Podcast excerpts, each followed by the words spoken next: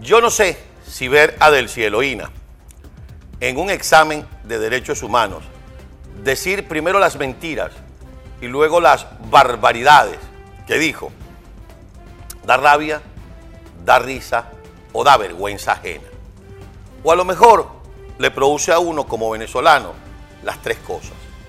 Porque el binomio Delcy Jorge, que nuestra buena amiga Ibellice Pacheco calificó palabras más, palabras menos de los hermanitos maléficos, no han perdido ni pie ni pisada en la mayoría de las acciones en las que el régimen venezolano ha violado de manera sistemática los derechos humanos.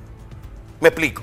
Si bien es cierto que ninguno de los dos está acusado ni perseguido por la justicia internacional, no es menos cierto que cada vez que se producen esos hechos, quizá ejecutados por otras manos, son ellos los que dan la cara y los que salen a tratar de lavarle el rostro al bodoque de Miraflores. Es decir, cuando uno ve a Delcy Eloína Rodríguez sentada con su resentimiento, con su condición absolutamente llena de maldad y de odio, decir, las medidas coercitivas unilaterales son sanciones, chicas. Y si son unilaterales, ¿cómo quiere? ¿Quiere que nos pongamos de acuerdo para sancionarte? Claro que son unilaterales.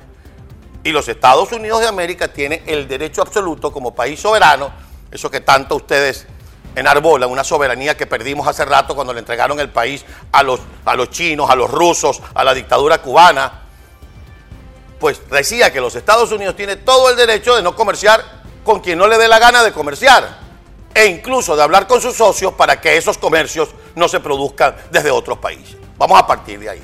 Pero vamos al meollo de la cuestión. Decir que en Venezuela se respetan los derechos humanos. Asegurar que en Venezuela ha habido profundos avances en el respeto a los derechos humanos.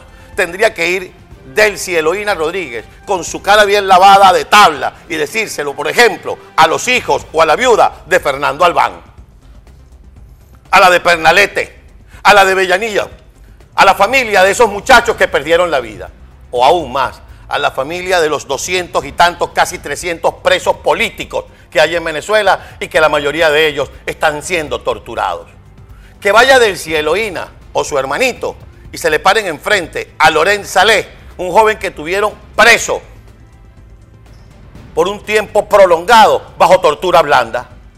Que vaya del Cieloína y le diga a la señora Michelle Bachelet que se entrevistó con los familiares de las víctimas que en Venezuela se respetan los derechos humanos hace rato, y todos fuimos testigos por la televisión, que el fiscal de la Corte Penal Internacional fue y le dijo a Maduro, fírmeme aquí porque lo voy a investigar. Y lo voy a investigar por crímenes de lesa humanidad. Eso lo vimos todos, Delcy. Entonces, ¿de qué estamos hablando?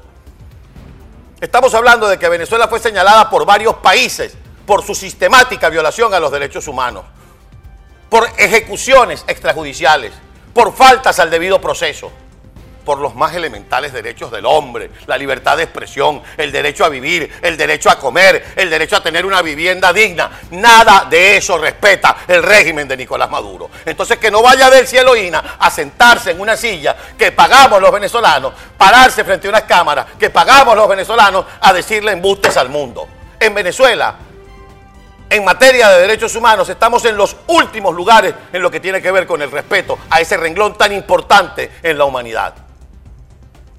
Pero eso no se queda así.